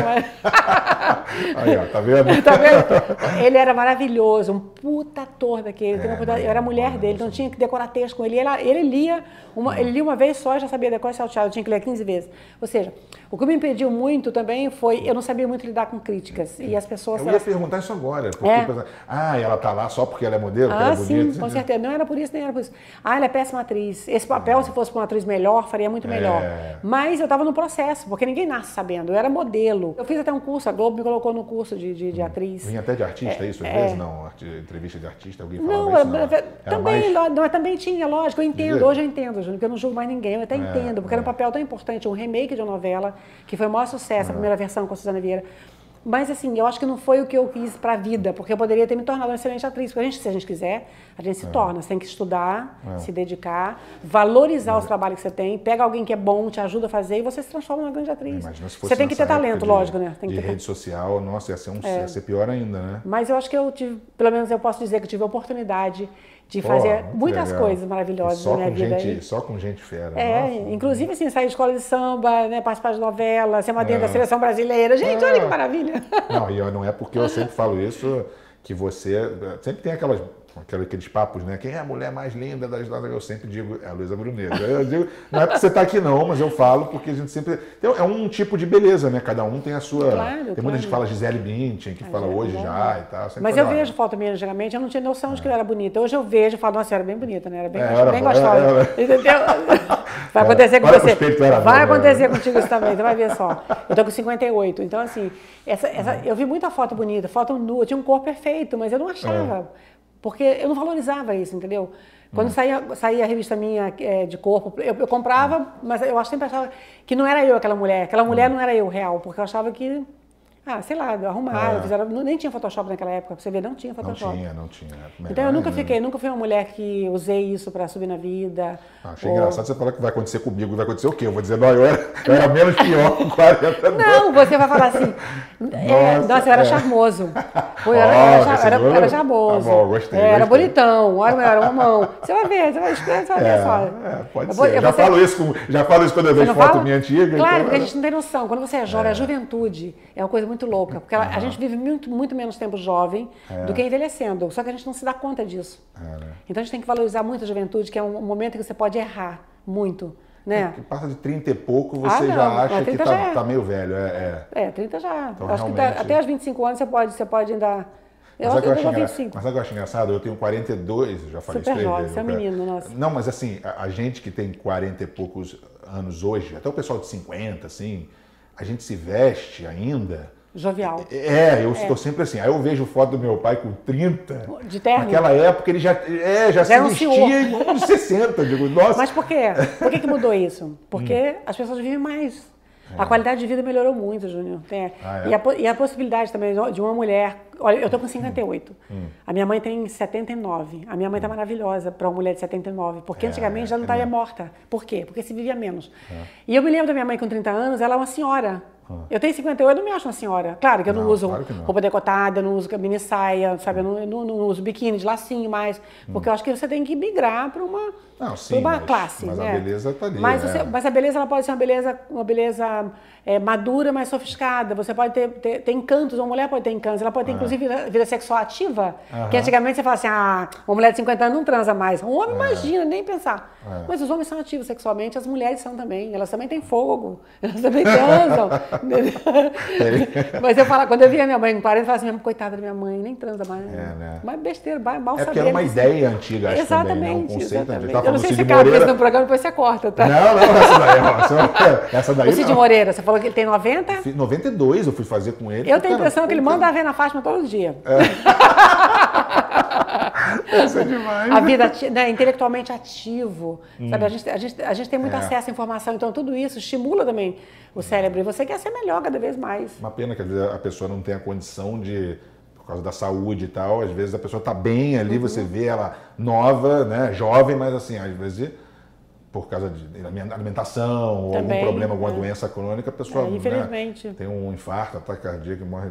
Enfim, agora nós vamos, vamos entrar num papo, papo, papo sério aqui, porque é o seguinte. Até agora não foi sério, não? Não, não, não. Foi... Mas assim, você, né, eu estava falando do nada acontece por acaso, e o que aconteceu com você talvez tenha sido, isso foi uma coisa horrível, né? O que aconteceu naquele, no, no seu casamento, toda a história do, da, da violência com seu marido, e não foi em Nova York né, que aconteceu isso. E aquilo dali fez você se transformar numa, numa como é que eu vou dizer assim, numa embaixadora, numa, numa, numa figura importantíssima para todas as mulheres, não só no Brasil, como em várias partes do mundo. Né? Você virou uma referência né, para falar, para não só falar sobre esse assunto, mas para elas terem alguém que representa elas, assim, uma pessoa com com, né, com nome, com força, que elas se sentem, eu acho que, confortáveis de chegar ali, contar para você e falar para você e você lutar por elas, uhum. você né, erguer a bandeira delas. E como é que foi isso na sua vida? Como é que foi essa, essa mudança? Então, eu acho que todas as. as, as eu passei por três casamentos. O primeiro aos 16, aos 20, hum. 20 é, depois o segundo com a, o Armando, que é o pai dos meus filhos, você conheceu o argentino, o pai da, da Yasmin Antônio, 24. 24 anos. E no terceiro, é, no terceiro meu companheiro, ele, ele realmente foi o início assim, do, do, relacionamento foi muito bom, porque eu descobri com toda essa, essa, com essa, toda essa história que o homem agressor ele é assim mesmo, ele tem é um foco quando ele quer uma mulher e ele quando consegue é como se fosse um prêmio e a violência começa a acontecer naturalmente, é. sem que você perceba, logicamente, né? Porque eu fiquei num relacionamento com ele hum. é, quatro anos e quase cinco anos. Hum. Né? Mas o dia que ele me, que ele me agrediu fisicamente, eu, eu pensei hum. que é, seria bom que eu tomasse uma atitude, porque eu já vinha de, um, de, um, de uma história né, de muitos abusos durante a minha vida. Minha mãe sofreu violência uhum. doméstica, minha avó sofreu violência doméstica. É, eu sofri vários tipos de abuso durante a vida inteira. Uhum. E suportar um homem, 50, e era dois dias antes do meu aniversário, 54 anos, é, ser agredida por um homem de 60 e poucos anos, eu achei que era um uhum. absurdo. E eu, achei, eu não queria ser mais uma, uma vítima, e nem, uma, nem, uma, nem mais, mais um número. E eu achei que seria muito importante que eu tomasse atitude, voltasse para o Brasil e fizesse uma denúncia hum. é, no Ministério Público dessa agressão sofrida. Mas desculpa te perguntar, nessa, na, no tempo que você estava com ele, um pouco antes dessa agressão, você já via sinais de que isso estava para acontecer ou não? Te surpreendeu assim do nada? Não, eu acho que nenhuma, nenhuma agressão física, ela, ela, ela vem antes a, vem as agressões verbais, verbais moral é. e psicológica. Hum. Depois, o quarto passo é a agressão física, porque é. ele já se sente super confortável, porque essa mulher hum. não percebe que ela está sofrendo é, é, violação verbal, moral hum. e emocional, é, ele, ele vai entrando para chegar até o feminicídio. Sim. Entendeu? Então, assim, o, o próximo passo, do, do, do, do depois que a, que a mulher apanha, que ela é machucada, é, provavelmente ela vai tentar matar ela. Né? Ele leva ela à loucura primeiro, bate, depois vai tentar matar. Esse é o, é o ciclo, da, o ciclo da, da, da, violência. E geralmente quando ele trata mal, quando ele distrata, maus tratos, ele, ele pede desculpas, ele oferece um presente, ele oferece uma viagem, ele, ele promete que não vai fazer mais isso, que ele perdeu a cabeça. E a mulher, ela uhum. vai é, dando mais, mais chance para ele para que o relacionamento continue, porque ela acredita que ele vai mudar. O problema é que não continua. para ela mesmo, para não ter que falar nada. porque é difícil é. você sair de um relacionamento amoroso. Você está ah. envolvida com, claro. emocionalmente, você hum. gosta da pessoa, entendeu? Você quer acreditar que esse relacionamento vai ter um rumo bom ah. em algum momento. Só que o homem agressor, ele não tem esse mesmo pensamento. Ele tem... Hum. É uma doença. Hum. Né, que ele precisa, de vez em quando, ele sai para fora essa, essa... Não, só pode ser doença. É, é claro, óbvio, porque claro. eu, eu Cara, conheço, quantos homens eu vou dizer que eu conheço? Dois mil, três mil homens. Já vi casos de caras que bateram em mulher, mas assim, amigos próximos, quando você conversa, é engraçado isso, que todo mundo fica nervoso no casamento, todo mundo briga com a mulher, todo mas mundo fala, é... mulher, já... Agora, daí a pensar em botar a mão na mulher, tipo assim, eu já ouvi homens falar assim, ah, se ela, me der, se ela der na minha cara, eu vou devolver. Já, já ouvi isso, mas assim, de você chegar ao ponto de pensar em, em sabe, em, em, dar um tapa na cara ou, ou violentar a mulher, é um nível para mim de, de, de, de é, pessoa descontrole, que não, né? não total, é, entendeu? Total, não então, tem, eu acho também. Não, não, existe. É terrível. Então eu já, eu já, trabalhava no Instituto Avon, eu tinha acesso assim a muitos depoimentos, eu participava ativamente de, de campanhas é, de câncer de mama para as mulheres, né? Essa hum. questão né, da, do, de você se precaver, fazer exame, muito muito ativa nesse, nesse. Antes mesmo disso. É antes disso e também o da, da, do enfrentamento da violência doméstica. Mas quando acontece com você eu nunca tinha apanhado de um homem desse jeito. Nunca. Peraí, então você já era, já falava sobre isso já antes de acontecer com você? Sim, sim. Por que, que você resolveu isso? Foi assim, uma coisa que você se interessava ou foi por causa da tua família? Não, é por causa da minha família, porque eu sempre fui convidada para fazer campanhas de amamentação, Entendi. campanha do Betinho, de manter sem fome. Quer dizer, eu fiz várias campanhas a vida inteira. E Sim. quando eu tive filhos, campanhas de, de, de é, pra, de mulheres, né? Que isso aqui é câncer de mama, é câncer de útero. Então, eu fiz muitas campanhas, inclusive uhum. de violência contra a mulher. Uhum. Aí eu fui convidada pelo Instituto Avon para representar, ser embaixadora do Instituto Avon. Uhum. Aí trabalhei mais ativamente durante oito anos é, no enfrentamento da violência e tendo acesso a depoimentos de mulheres, mulheres que foram vítimas de feminicídio. Já tinha noção do que, que era o assunto, né? Caramba, isso ia acontecer e se falava você, pouco. Né? E aí aconteceu comigo em, em, no dia 21 de maio de 2016. Você não esquece. Dia 24 de é. maio era o dia que eu fazia 54 anos. Ah. E, aquilo, e aquilo foi sem razão nenhuma, ou seja, razão nenhuma para você. Não existe razão para um, justamente você falou, não existe, não existe razão para um, bater, bater numa mulher. Não. A semana passada uma moça foi, uma moça muito jovem, ela, ela ele, o, o, marido no segundo casamento na Bahia, hum. ela é médica, ele também é médico. Ela estava no quinto andar com ele, foi, hum. foi visto pela janela num, num, condomínio. Ele jogou ela do quinto andar. Aí ele tá disse, tá é, jogou ela do quinto andar. Ela pediu socorro e ninguém foi, foi socorrer, porque é complicado, as pessoas acham complicado. Hoje em dia tem campanhas que a gente tem que meter a colher, hum. tem, já tem uma lei que o síndico é obrigado a, relatar, fazer uma denúncia anônima ou não, hum. dizendo que no, no, no, prédio que ele mora, no andar tal, tem, tem brigas todos os dias ou de vez em quando, tem, tem, tem que relatar. Hum. Essa moça, ela está no hospital, ela sobreviveu, ela está no hospital, um estado gravíssimo, Mas o que, que ele fez? Ele rapidamente ele contratou um melhor criminalista da, de, hum. lá de, da Bahia. Hum. Ele está dizendo que ela era louca que ela tomava remédio, tarja preta, ou seja, ele já está colocando a culpa na moça que está lá no hospital entre a vida e a morte, mas ele quer se safar. Ou seja, uma mulher é, louca é. você pega ela e joga ela do porque ela é louca. É, é coisa de... Mas acontece muito isso, você não tem noção do que é. acontece, esse tipo de, de, de crime, sabe? É, não, pra, pra, aqui no, aqui no Rio você viu isso, caso? a pessoa só pode ser, é, entendeu? Louca. Um distúrbio. Fala, fala, o que, que você... Aqui no Rio tinha uma, apareceu uma semana atrás uma mulher que pediu ajuda, ela estava em cárcere privado há oito ah. anos. Ah. Ela morava no apartamento sem sair oito ah, anos. eu vi isso daí, eu isso? vi, eu vi sim. Ô, Júnior, como é que consegue alguém do, no século XXI? Me diga. É, na, na era Sabe? do celular. Gente, como é que consegue? É. Mas aí, eu, eu, fico pensando assim, evidentemente que ela tinha a chave da, da casa, porque hum. o cárcere privado, a mulher, ela fica tão, ela fica tão dominada, Júnior, que ela tem a chave de casa e o celular, ela não consegue pedir ajuda. O que eu imagino nessa hora? O, esse cara, quando ele vai para a rua e está conversando com os amigos, o que, que ele fala, né? Da mulher. Não, o que, que ele pensa assim? Nossa, eu tenho uma mulher que eu guardo na minha casa. É, ele guarda, chaves, é sete. Há oito anos. Aí quando o cara pergunta, é sua mulher? É doente. Ah, ela tá doente. Não trabalha danado, sabe? Tem que cuidar dela. Ai, vou ter que ir para casa cuidar dela. E o cara se faz de vítima. Nossa, um nível. É, é loucura, é loucura. Claro que ele foi preso, evidentemente foi preso. Ele uhum. tinha um filho de 15 anos com ela. Hum. Como é que tá a cabeça desse filho? Que vê a mãe dentro de casa nesse estado?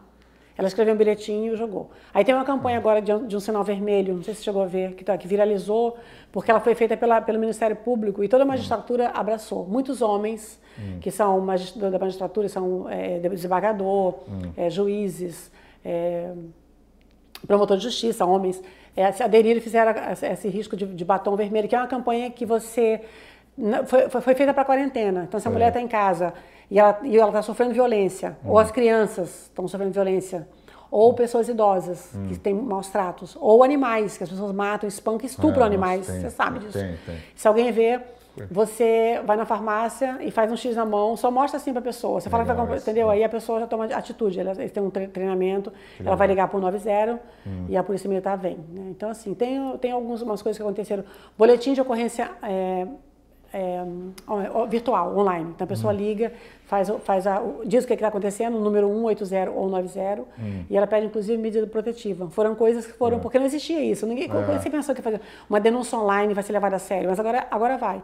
Então, assim, eu comecei a trabalhar com isso por conta, lógico, dessa violência, porque quando eu, eu fiz o meu, o meu a minha denúncia, o Ministério Público, Público aceitou, aceitou o caso, hum. é, reconheceu que tinha um crime e começou a investigar esse crime. Hum. E o meu agressor começou a dizer que eu era mentirosa, que eu era louca, que tomava remédio de tarja preta, que a verdade ia prevalecer, quem batia nele era eu. Inventou um monte de. de ah, de, quem batia nele era é, quem batia nele era eu. Ah. É, que eu era muito agressiva. É, que a gente namora, que eu era namoradinha, não era peguetinha de vez em quando. Ou seja, inventou hum. uma série de coisas absurdas. Nossa, e aí logicamente que é um processo é doloroso para quem está num relacionamento é. sério, ainda mais eu, poxa, que não, não é o tipo de, de, de relacionamento que eu, que eu me ah. é, é, usaria, porque não tem a ver comigo. Eu prefiro ficar sozinha do que estar tá picotando por aí. Eu sou ah. meio, meio careta, eu sou muito tradicional. Mas, mas, não sei nem se se enquadra hoje em dia. Não, Fala não, isso, se enquadra na sociedade, mas eu sou essa mulher. Mas é engraçado como. É, tudo bem, você, as pessoas falarem de mulheres que são meio. Porque tem tanta mulher que está sempre em tudo que é lugar, e se mete com todo mundo. Então você sempre foi muito e às vezes, às vezes, mesmo assim, inventam coisas assim. É, ah, ela se meteu com a UAI, que é não sei o quê, é do Lula. Falaram do é, Lula. De, não, do, é. é. eu falei assim, pô, mas Luísa Brunet. Esse negócio do Lula é muito engraçado, porque falaram o seguinte: que o apartamento que eu moro, que eu comprei com o meu dinheiro, que a Vieira Solto, que o Lula que me deu. Gente, mas... isso me contaram assim, ela, ela falou. É, que o Lula que, ela Lula, teve um caso. Presidente Lula falei, que me deu. Gente. Mas aí o Lula. Ah. Teve uma história que saiu na Verde, que o Lula tinha alguém lá, no, no, quando ele era presidente da República, ele chamava de Luísa Brunet. Pode ser que seja ela, não eu. Né? Ah, mas você nem conheceu ele, então, pessoalmente? Eu conheci o Lula pessoalmente. Ah, tá, conheci na casa, é. conheci o Lula hum. pessoalmente no, na época de campanha. Tava, fui até com o Armando num, num jantar ah. na casa do Gilberto Gil. É. Aqui na ah. Barra. Foi muito, uma, ah. muito, não era nem presidente da República ainda. Gente, mas é cada coisa. Mas é muito louco, porque aí eu tive uma. A, a, a, é, me chamava de vagabunda, golpista, é, bateu nele para tirar dinheiro. É, Isso quando você fez a. É, quando eu fiz a denúncia. Né? Não só o agressor, o agressor também. É, é. Que eu usava o carnaval para me prostituir, porque ali eu estava mostrando o corpo, depois eu ia no, no, final do desfile ia dar nos banheiros. E aí eu cobrava muito porque... caro. não, te ri porque assim, é, é, é, sabe, não é nenhum aí foi que... respeito, não, é mas terrível, é, é, é, é, e outras coisas, e outra, isso é pouco. E aí eu comecei a pensar assim, meu Deus do céu, se eu que sou uma mulher segura, uma mulher. Hum sabe, que tem meus preceitos, tarará. Tô sofrendo esse tipo, esse tipo de coisa. Imagina as mulheres que não têm acesso nem à é. justiça e muito menos a como, a como se defender. Uhum. Então essas mesmas mulheres, que, esses mesmos homens, que inclusive hum. ele é, me levou a me tornar o que eu sou hoje, que é essa mulher forte, determinada, e eu estou lutando pelos direitos das mulheres. Mas pra, é só para encerrar essa, essa coisa, porque a gente não gosta de ficar falando disso daí. Não tem assim, problema, não tem na, nenhum problema. É, não, mas na, na, quando você teve agressão lá, você deve ter falado sobre isso, mas eu não, não lembro. Você veio para o Brasil, na hora você fez a denúncia lá em Nova York. Não fiz. Aí, não fiz. Ah, não, você esperou, você ainda veio no avião com ele, tudo assim? Não, eu não vim com ele. Infelizmente, hum. eu não vim com ele. Por quê? Porque eu não, eu não percebi, é, quando ele me, me bateu, é, foi violento o que ele fez comigo, na, no sentido. Uhum. Da, eu, a lembrança nítida, porque você não, não, tem como esquecer. Mesma coisa que você fizer um, um, belo gol, você nunca vai esquecer daquele não, momento, é. certo? Uhum. É, mas eu, eu, tive quatro costelas fraturadas com, com uma. Com uma, uma ele me, me imobilizou, né? Uma imobilização. Então, com a própria mão dele, ele apertou, ele quebrou, pá, quatro hum. costelas. Foi 7, 8, 9, 10. Eu não sabia, mas eu senti muita dor, muita dor na hum. hora. Mas eu não sabia que tinha sido isso, que tinha quebrado. Então, no dia seguinte, eu, eu pedi a minha secretária para comprar uma passagem, quando eu queria voltar com ele, ela comprou uma passagem, eu fui para o aeroporto uma hora da tarde, fiquei até as nove para pegar um voo para vir para cá. Hum. Se eu tivesse tido uma, uma, uma trombose no avião por conta de, de, de perfurar o né? pulmão, é. entendeu? Seria uma irresponsabilidade, porque eu não sabia que tinha fraturado. É. Porque eu preferi voltar. Eu fiquei, com, eu fiquei com muita vergonha, com muito medo, eu não queria que ninguém soubesse Nossa, nesse senhora. primeiro momento. Só quem soube é a minha secretária, que tem todos os prints de conversa, Sim. eu falando, o Lírio me bateu de novo é, por favor, Mori, compra uma passagem para mim, eu quero voltar agora. Ela falou, ela falou assim, você comprar uma passagem agora, uma perna só vai ser muito caro. Eu falei, compra, Pô, pode custar um milhão comprar essa passagem é, agora. É. Porque ela, ela, não tinha, não, também não sabia que, é, que era isso. Mas aí quando eu fui fazer a tomografia que apareceu, eu fiquei tão, eu fiquei tão indignada que cada vez mais que eu percebi que cada coisa, quando eu fiz a, fiz a, a, a o, o, no, no IML, né, que você uhum. vai fazer o corpo de delito, que eu, porque eu vi que tinha mancha roxa nas costas, na perna, no braço. Aquilo foi me indignando de uma forma que eu falei, não, não tem como. Nossa. Nunca mais eu falei com a pessoa, com esse homem, nunca mais. Eu só vi ele na audiência. Ele foi condenado, mas eu acho que as condenas para as condenações para esse tipo de caso foi prisão do, é, é muito é, é, trabalho voluntário trabalho voluntário ah, básica por isso que a, a, a, violência contra a mulher ela é instituída né seja ah é, as pessoas, é naturalizada, porque não tem uma, uma, uma, uma pena forte. Uhum. Ela só vai, ele só vai preso se ela hum. for morta. Sabe? Mas é porque essa história é importantíssima, porque assim, você... Mas eu aconselho as mulheres a fazer no país que elas estiverem. Em qualquer lugar. Por isso que eu comecei a falar muito para as mulheres é. imigrantes fora do Brasil, para vários lugares. Foi lá que a gente quase se encontrou no Japão, né? Fui uhum. no Japão, fui é. pra, primeiro fui para a Índia, viajei pela Índia para ouvir falar no Japão, nos Estados Unidos quase todo e Europa. Não, mas eu estava dizendo que essa história é, é, importante porque assim, você sentiu, quando é que você sentiu que, porque você chegou no Brasil, aí você fez a denúncia, quando é que você sentiu que tua vida mudou de uma hora para outra, quando você começou a virar a pessoa que é referência nesse assunto que começou a falar? Foi... Eu comecei, a, eu comecei a... Da sua dinâmica toda, né? Do seu Foi. dia a dia, do que você estava é. fazendo. Não, eu acho que começou em Nova York no dia 21. Dia 21 de maio eu sou uma nova é. mulher. Ali eu decidi, eu não quero nunca mais ficar com esse homem que está me hum. fazendo tão mal. Hum. A partir de hoje, eu vou ter que tomar uma atitude na minha vida. Hum. Eu sei que vai ser duro, vai ser vergonhoso, mas eu vou ter que tomar uma atitude. Eu era embaixadora do Instituto Avon ainda. Então Naquela me deu mais vergonha ainda. com empresa, aí mudou alguma coisa? Nada, não, só... nada, nada. Pelo contrário, eu tive todo o apoio da Avon na época. Hum. É, apoio de muitas mulheres, de muitos homens. Infelizmente teve o apoio, o desapoio, vamos dizer assim, né, uhum. de, de, de, algumas mulheres que eram se intitulavam, principalmente um grupo que era um fã, de mulher, né? era fã, que chamava, ela se titulava de Liretes. Meu Deus. eu, hoje eu, já eu tô vi rindo. isso de, de ator, de, de jogador, Não, agora disso aí é demais. Eu, eu, fico rindo, porque hoje em dia eu me dou. Hoje em dia, Júnior, eu falo isso abertamente aqui para você, que vai sair Sim. no YouTube, vai sair ali. Uhum. Eu não tenho vergonha de falar isso. Mas é bom. Mas sabe? É, é... porque eu não falava sobre isso, porque eu tinha vergonha de ser, ah. de ser é, caçada, de ser. Hum. De ser revitimizada mais uma vez. Sim. Eu não tenho mais vergonha de dizer que houve um grupo de mulheres que se intitulavam Liretes, que eram fãs dele. Ele, ele pode ser fã, o fã que ele quiser. Só que a fã dele não pode me atacar, dizer que eu sou vagabunda ordinária, que eu sou prostituta de luxo. Não pode. Então eu tive que mover dois processos contra duas e elas perderam. Então as outras sossegaram. Mas se elas voltarem a fazer isso, eu tenho centenas de prints de publicações muito ruins, pesadas, pesadas é. que servem como, como prova de crime.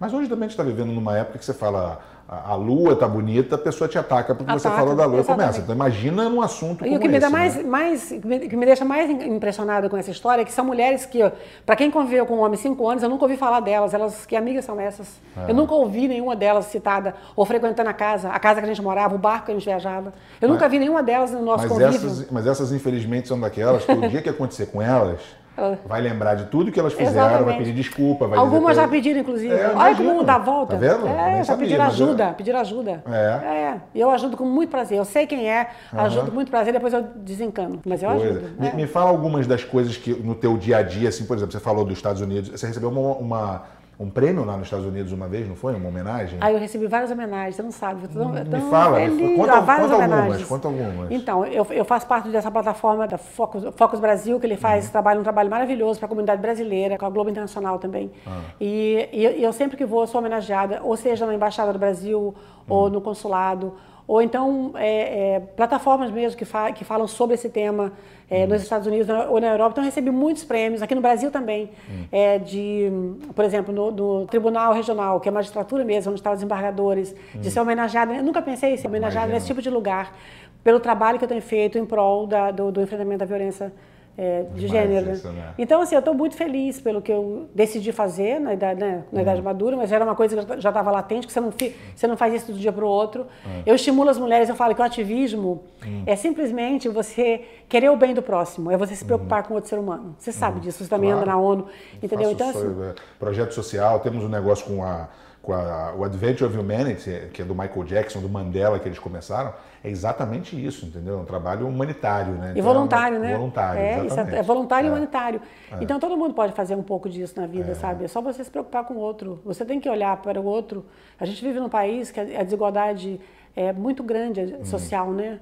Tem 7 milhões de crianças que passam fome todos os dias. 118 milhões no mundo. Então, assim, é, é a fome, a, pandemia, a fome e a, e a, violência contra a mulher são as maiores pandemias, não existe outra. E escancarou mais ainda né, a pandemia, porque você ficar em casa, é. imagina, você é. ficar quatro meses em casa, que o marido Antigamente, pelo menos, ele saía, fazia as coisas, né? Já, já era um problema. Agora, em casa o tempo todo, é terrível. aí escancara, né? Imagina Eu sempre falo que o homem que é agressor, se ele estiver em casa, hum. ele no, no, no, segundo dia ele já vai começar a, a, a ter ataques. É. Né? O homem que é bacana, o homem que é legal, que ajuda a mulher, hum. que entende o momento, ele vai ser um homem maravilhoso, ele vai ser sempre hum. um pai maravilhoso, é. amoroso, respeitador. Né? O que a gente, o que a gente, quem milita com, esse, com essa causa é, e eu falo principalmente isso, eu sou super a favor do homem, eu acho o homem hum. uma coisa maravilhosa, eu acho família importantíssima. E o homem tem a sua, a sua, como é que fala, o seu peso, né? Ele, ele trabalha muito às vezes, ele quer passar, tem que passar tempo com o filho, uma coisa que às vezes ele não está acostumado, então Sim. nesse tempo, o homem também, claro, a mulher perde o controle, o homem perde o controle. Sim, né? existe, é natural você ter um casamento longo, você ter desavenças dentro, dentro é, do relacionamento, agora você não pode o quê? É, é, espancar sua mulher, quebrar a cara da sua mulher, Nossa, quebrar a costela da sua mulher, bater no seu filho, soprar o seu filho porque está com raivinha. Então assim, o que a gente, o que a gente quer educar são hum. os agressores. E é um nicho de homens, não são os homens. E graças a Deus os homens estão entendendo isso. É. Porque existem grupos reflexíveis né, de, de, de, pessoas que fazem, tipo, tem uma, uma promotora de justiça que chama Gabriela Mansur. Você tem que uhum. entrevistar ela, ela é muito boa. Legal, legal. Ela faz, ela, ela, desenvolve um trabalho em cima desse tema, que é ah. chamar esses homens para conversar e, de, e, e tentar é, desconstruir o machismo através uhum. de conversa, como se fosse alcoólicos anônimos. Uhum. E tem dado um resultado super bom, porque os homens eles, eles entendem que eles agiram errado, que eles aprenderam errado por conta de passado, dessa situação do, do patriarcado, porque ele tem que ser uhum. bom em tudo que ele faz, ele tem que ser provedor, ele tem que ser o fodão, ele tem que não pode gozar fora, ele não pode é. Então é muita coisa. Né? Tem que ter a mulher, tem que. Então é muita. Mais conceitos, é, né? Que ainda ficam, exatamente. Né? Então o homem é. tem uma carga muito é. pesada. Ah. Mas eu acho que isso não justifica também quebrar a cara da mulher. Não, é, não, não justifica ser homofóbico, não justifica ser, é. É, é, é sabe, racismo, assim, várias coisas não é, justifica. cada um, assim, todos nós lutamos, quem gosta de lutar por, por causas, mas sempre tem uma causa que às vezes te impacta um pouco mais por algum motivo, né? Exato. No meu caso, o racismo é uma coisa que me deixa muito. Você viu? Tem então, uma história muito com negros, então me deixa sim, meio. Claro, sabe? você fica, você fica indignado, é, né? Porque, fico, fico como, diz, como fala, né? É um só coração, é da mesma cor, é, bate igual, o sangue é da mesma é. cor. São pessoas, não são é. raça, não é porque fulano é negro, fulano é preto, porque são pessoas. Eu vi que desse movimento antirracista que teve agora por conta do, do Floyd. Uhum. Você viu a quantidade de jovens, brancos, muito, negros, louros, muito, de pessoas muito, jovens é, fazendo movimentos antirracistas. É, isso é lindo, porque você vê que a, a nova geração ela tem uma conscientização é. muito mais ampla e muito mais respeitosa. Por isso que eu vejo que às vezes o que incomoda algumas pessoas que não gostam disso é que aí, por exemplo, acontece um protesto. Aí eles se preocupam mais com, ah, estão quebrando coisa, então não sei o quê. Quer dizer, pô, você nunca se preocupou com o que está acontecendo mesmo? É lógico Exatamente. que em qualquer protesto é. vai ter, Exatamente. vai ter, vai ter vai... gente é, se aproveitando, né? Criminosos Sim, se aproveitando, Exatamente. roubando loja, óbvio. Mas o movimento é importante, você não, você não muda nada se não tiver movimentos é. contundentes, sabe? E você dá muita palestra, assim, é, falando sobre isso. Por exemplo, Muito. quando você foi para o Japão, você foi lá, é, como é que você, que, que você faz? Você vai lá, você fica uns dias fica falando uns dias sobre isso. Sobre, eu fui, eu fui Além de comprar roupão, além de comprar kimono. Não, eu, fui, eu fui, assim, sabe, eu te falei isso da entrevista. Kyoto era meu sonho de conhecer. Eu já tinha do Japão e não deu para ir em Kyoto. Falei, gente, Kyoto deve ser Japão demais. Meu Deus, é. eu amo. Queria muito ficar. Fiquei 15 hum. dias lá e foi 15 palestras, mais de 15, inclusive. É mesmo? É. Várias é. vezes, foi muito bom. E aí eu, eu falava, eu convidava, porque eu faço um vídeo convidando o pessoal, a comunidade brasileira, eles são muito queridos, são maravilhosos. Todo hum. mundo sabe quem eu sou, é muito lindo isso. Legal, Ai, né? Aí eu convidava, traga seu pai, sua mãe, seus filhos, seu avô, seu cachorro. Hum ia todo mundo. Aí aí o pai, o avô. Uhum. E aí eu começava a falar do meu jeito, contar a minha história, as pessoas se sensibilizavam, algumas uhum. choravam. Aí quando eu vi que estava muito emocionante, assim, uma mulher, e eu chamava ela para sentar do meu lado aqui, para ser a protagonista, eu falava, então, uhum. conta a sua história. E, uhum. ela, e ela contava que ela também sofreu quando era criança, que é, é difícil morar lá, que lá os homens são muito machistas, é diferente. O então, Japão assim, tinha uma história muito braba de homem muito. que a mulher tinha que andar atrás, atrás dele. Ainda, né? É, eu vi isso lá no é, Japão ainda. Acontece, Você vê as pessoas mais velhas no mercado, por exemplo, eu fui no mercado lá de peixe, maravilhoso, meu Deus, eu queria comer é. e você vê que ainda tem uma coisa muito, né, de ficar é, assim, aquela coisa meio muito humilde. É. é, muito pesado. Na Índia também é assim. A mulher não vale muito nada. Aliás, em vários países não vale nada. Mas, é, mas quando eu fui para Londres, por exemplo, eu achei que lá é primeiro mundo, né? Hum. Itália, Paris, é igual. É igual. Eu, não, eu, já, eu já soube de muitos é, casos. muitos Nossa casos. Alemanha, ontem eu, fiz uma, hoje eu fiz, ontem eu fiz uma live, que seria uma, eu, seria uma presença. Hum. Se tivesse do ok, iria presencialmente, eu fiz uma live. A é... presença só aqui, não, não, não, não Por enquanto. não. Deixa, deixa ser exclusivo aqui um pouco. Para a Alemanha, que é o Grupo Mulheres do Brasil, que é com a Luísa Trajano. Ela fez uma rede de proteção de mulheres, são 47 mil mulheres voluntárias Nossa, no Brasil e no mundo. Que bacana. Bacana, né? É. Aí são advogadas, que cuidam de parte jurídica de mulheres que precisam, são, são dentistas quando o homem quebra o dente, hum. cirurgião plástico, o cara que, sabe, quebra o nariz ou corta a cara dela, Nossa. ou tem corte de faca, de foice, de machadinha, é. de tesoura, do que você possa imaginar. Imagino é, quando, elas são, quando elas perdem membro, porque eles, o cara pega, pega aquelas. Como é que chama aquele negócio? Que, que, que corta. Serra, lá, serra elétrica. Você tá louco. É, amputa um pedaço, de, pedaço da perna, braço. Eu tô falando sério. Não, não, eu não tô, eu não tô, eu não tô eu Aí são psicólogas, sabe? São pessoas que tratam, né? Psicólogos, psiquiatras, porque isso causa um impacto familiar. Porque claro. o, lar de uma criança que assiste violência doméstica é muito ruim. Hum. Eu sei que eu passei por isso. E o que eu vejo, o que eu, que eu vejo, o que eu ouço. É, que você, por ser é. ativista e estar tá sempre agora visitando todos os lugares, deve Exato. saber de coisas que, que as pessoas nem imaginam, né, cara? Você, nem você imaginava, Não, às vezes. Nem, né? lógico, nem imaginava. Você lembra mais ou menos quantos países você já visitou desde, desde que você começou a. Então, fui para a Ásia, ah. Estados Unidos e Europa, mas em várias, várias cidades. Ah, e no Brasil também, no Brasil, Brasil inteiro todo. O Brasil fiz muita, muita coisa filantrópica no, no sertão de Pernambuco. Oh. No sertão de Pernambuco é uma, é, a violência é muito grande muito contra a mulher, muito. Hum. Principalmente o abuso, abuso, abuso oh. sexual infantil. Oh. É que é são cultural. lugares do Brasil que o pessoal não dá muita atenção e deve é uma loucura. Tem algum, algum projeto que você ainda tem em mente assim para você realizar agora no futuro? Ou você tá ah, eu acho que eu, eu, eu, quero, eu, quero, ver se eu consigo convocar as mulheres através das redes sociais, porque eu acho hum. que é a melhor ferramenta que a gente tem hoje em dia, já que a gente tem revista, claro. né? As redes sociais, porque ali elas podem fazer é, pedido socorro, elas podem hum. pedir para que, que para políticos, justiça, é, se pronunciem mais a favor das mulheres, que hum. deem ideias né, de, de, projetos que elas, que elas acham interessantes, que sejam viabiliza, via, viáveis e viabilizáveis, vamos dizer assim, uhum. né, de políticas públicas, porque a gente tem várias políticas públicas para as mulheres, mas precisa de mais. Claro. Né? Então, assim, se, se, as mulheres compreendessem o quanto é importante a participação delas, da sociedade, é. nesse movimento, através das redes sociais, a gente teria um movimento grandioso, que seria quase que, uma, quase que um movimento como foi feito em Nova York, do, é. do racismo, só que online. Isso é valoroso demais. É. Mas muitas vezes elas estão preocupadas em postar que ela viaja, postar a roupa nova, postar o que ela está comendo, entendeu? Ah, tem, tem que haver uma conscientização mais global, né, de...